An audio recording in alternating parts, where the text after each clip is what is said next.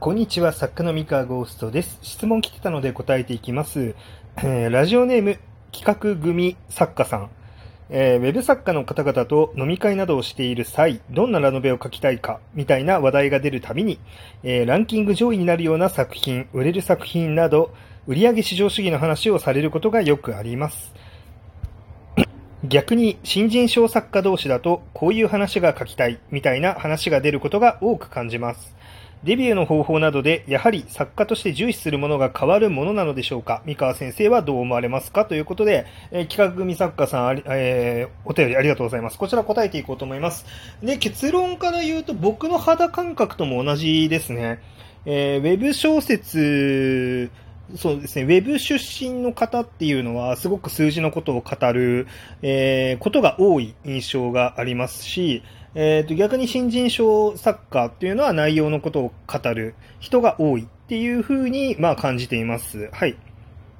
まあ、ただですね、あのこれは、ど、どうなのかな？まあ、多分そのウェブ作家の集まりっていうなんだろうな、飲み会に出るようなウェブ作家っていうところが結構、そのバイアスを生んでいるような気がしていまして、えーっとですね、なんだろう、まあちょっと難しいんですけど、多分ウェブ作家っていう属性って、ものすごくいろんな種類の人がいるから、あの、新人賞に比べてもね、あの、まあ人数が多いじゃないですか、単純に、ウェブ作家って。なので、ウェブ作家っていうのの種類は本当に多いから、まあなんか全員がそうとは限らないと思うんですよね。ただ、飲み会とかに参加したりとか、えっ、と、要は、コミュニティを形成しようとする人たちっていうのは、ある程度他人の目を意識したりとか、数字を意識する、ランキングを意識する、まあそういう思考の人たちの方が、徒党は組みやすいと僕は思ってるんですね。まあ、なので、そこで偏ってるんじゃないかなっていう。逆に自分の面白い作品だったりとか、まあ、自分の書きたいものを書ければそれでいいやっていうタイプの人って、多分わざわざ徒党を組まないんじゃないかなっていう。で、こう、まあ、そもそもですね、その、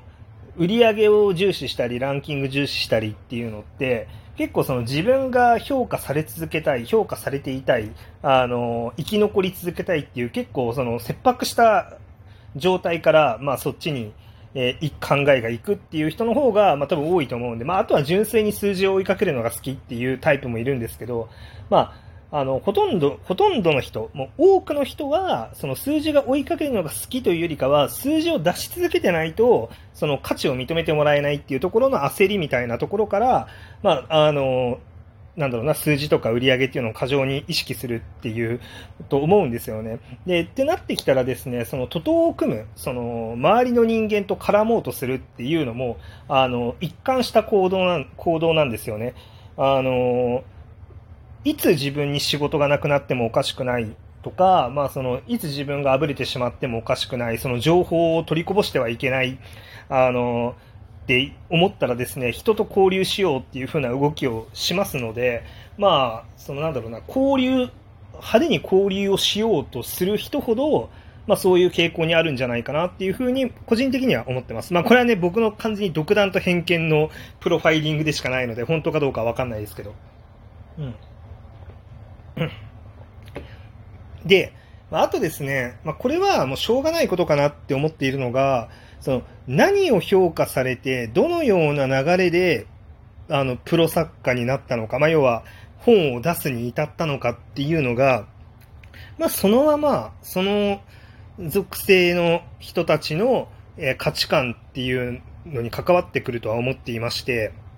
あの、ウェブ作家の方々って基本的には小説家になろうだったり、格読むだったりで、ランキング上位に行って、えーそこで、えー出版社から見つけてもらって書籍化の打診が来て、えー本を出すっていう、まあそういうステップを踏んでデビューしている方々なんですよね。でそうなってくると、まあ必然的にですね、まあランキングの、こう、意識してランキング、高いランキングを取った人っていうのが、まあ作家になりやすいんですけれども、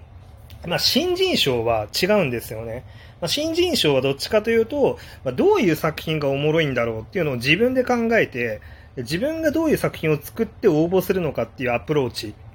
になるので、まあ、実はその、な、なんでしょうね、あの、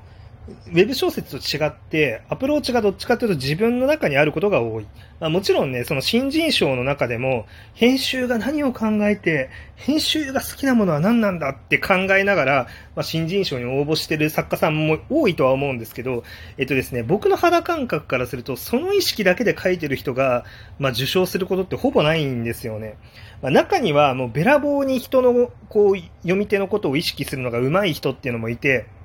そういう人が、なんだろう、その新人賞を通るっていうことも全然あるんですけど、どっちかっていうとなんか今の時代はそういうタイプの人は web 小説行って、web 小説で、まあ、読者の欲しがるものっていうのを提供して、まあ人気になっちゃうことの方が多いのかなって思ってますね。まあなので、あのまあ新人賞と、えー、なんだろう、そのウェブ作家、まあ、来歴によって変わってくるっていうのはあるんじゃないかなと思います。あとですね、まあ、これは、まあ僕、これも完全に僕の独断と偏見なので、もし違ってたらごめんなさいっていう感じなんですけど、えっとですね、電撃小説大賞の受賞者と、えそれ以外のレーベルの受賞者でだいぶ違うっていう感覚も僕の中には結構あるんですね。あの、電、えっとね、10年前とかに遡って考えるとですね、まあ、割合電撃小説大賞でデビューした人っていうのは、なんかどっちかっていうと、売り上げよりも、まあ、自分のな、その作品の内容みたいな、まあ、そっちで語るタイプの人が多いかなっていう気がしていて、あの、MF 文庫 J さんだったり、GA 文庫さんだったり、HJ 文庫さんだったり、まあ、このあたりのレーベルでデビューした人に関しては、結構売り上げの話するなっていうイメージだったんですよね、もともと。もちろん全員じゃないですよ。もちろん全然全員ではないんですけど、なんか、あのー、そうですね、10年前ぐらいの、うん、人でも結構売り上げ、売り上げ、やっぱ売り上げが大事っていう、うん、タイプの作家さんは割合、そうですね、今言った MF 文庫 J、GA 文庫、HJ 文庫あたりは多かったようなイメージがあります。まあ、あくまでイメージなんでね、あの、全員ではないのはもう、そうなんですけど、まあ、かなと思っております。で電撃文庫のあのなんだろう新人賞の作家さんっていうのはあんまり売り上げ売り上げって言わないタイプが多いなっていう感覚ですね。まあ、この辺はどんな作家を受賞させてるのかっていうその多分新人賞のカラーとかによっても変わってくるんだろうなというふうに思っております。はい。で、まあ、ちょっと戻りまして、で、ウェブ作家さんでその数字のことを意識する人が多いっていうのは、えっと、これはね、ある意味しょうがないかなって僕は思っていて、これなんでかっていうと、その実はその小説、ウェブ小説サイトに限らず、まあ、基本的にウェブサービスって呼ばれるものは、数字の見方がよく分かっている人が勝ちやすいっていう環境だからなんですよね。あの、YouTube もそうですし、まあ、あの、漫画アプリとかもそうなんですけど、基本的には、その、数字を分析して、えー、なんだろう、その分析結果を反映させて、こう、やっていくみたいな、そういうやり方をする人が強いんですよ。あの、ウェブって。まあ、それは結構特性の問題で、まず一番、その、なんだろうね、えー、っとね、文庫の書き下ろしの文庫と、ウェブの一番でかい違いっていうのが、あの、まあ、よくね、その表紙があるかないかみたいなことを言われる方もいるんですけど、そこじゃないんですよね。一番でかい違いっていうのは、あの、どれだけ開かれてるかっていう問題なんですよ。あの、ウェブ小説サイトっていうのは、もうそのユーザーもそうだし、あの、書き手、作家の方もですね、もう無限に開かれてまして、もう誰が書いてもいいし、誰が読んでもいいですよっていう、まあ、そういう環境なんですよね。で、そういう環境って、まあ、どうしてもですね、あの、何を、どんな作品を発表するのかっていうところに歯止めをかける存在がいないですし、あの、まあ、もっと言うと、読者の側もですね、まあ、そもそも、こう、あんまり期待していないですね。まあ、期待してないって言って言い方おかしいんですけど、その、基本的にアマチュアが書いてる場所であるっていう認識でいるので、なんかこう、交渉であることとか、なんかあんまり求めてなかったりとかするわけですよね。で、あの、まあ、質よりもその自分の好きそうな物語かどうかとか、自分が引っかかるキーワードっていうのがタイトルに入ってるかどうかとか、まあ、読み味とかが自分が気に入るかどうかみたいな、いや、そこが一番大事っていうふうにやっぱなるわけなんですよ。で、そうなってくると、まあ、タイトルがね、その、お、より多くの人が引っかかる、その、好きだってなる、あの、単語を使います。より多くの人が今読んでる、好きだって言ってるジャンルを選びます、みたいな。で、より多くの人が、あの、求めてる展開を選びますっていうのを、そこを組み合わせていった方が、実はそのウェブ上の数字って出やすいんですよね。で、これはもう無限に選択肢があるからっていうのがあって、で書き下ろしの文庫っていうのは無限に選択肢があるわけじゃないので、あの、書店に、まあ、もちろんそれでもたくさんの本はあるんですけど、でも言うて選択肢はウェブ小説に比べると随分狭いんですよね。まあ、だから結構そのパッケージ勝負とかで、まあ、結構そのなんだろうな、その時本当に人気の題材じゃなくても、まあ、ヒットする可能性がちょっとあるっていう、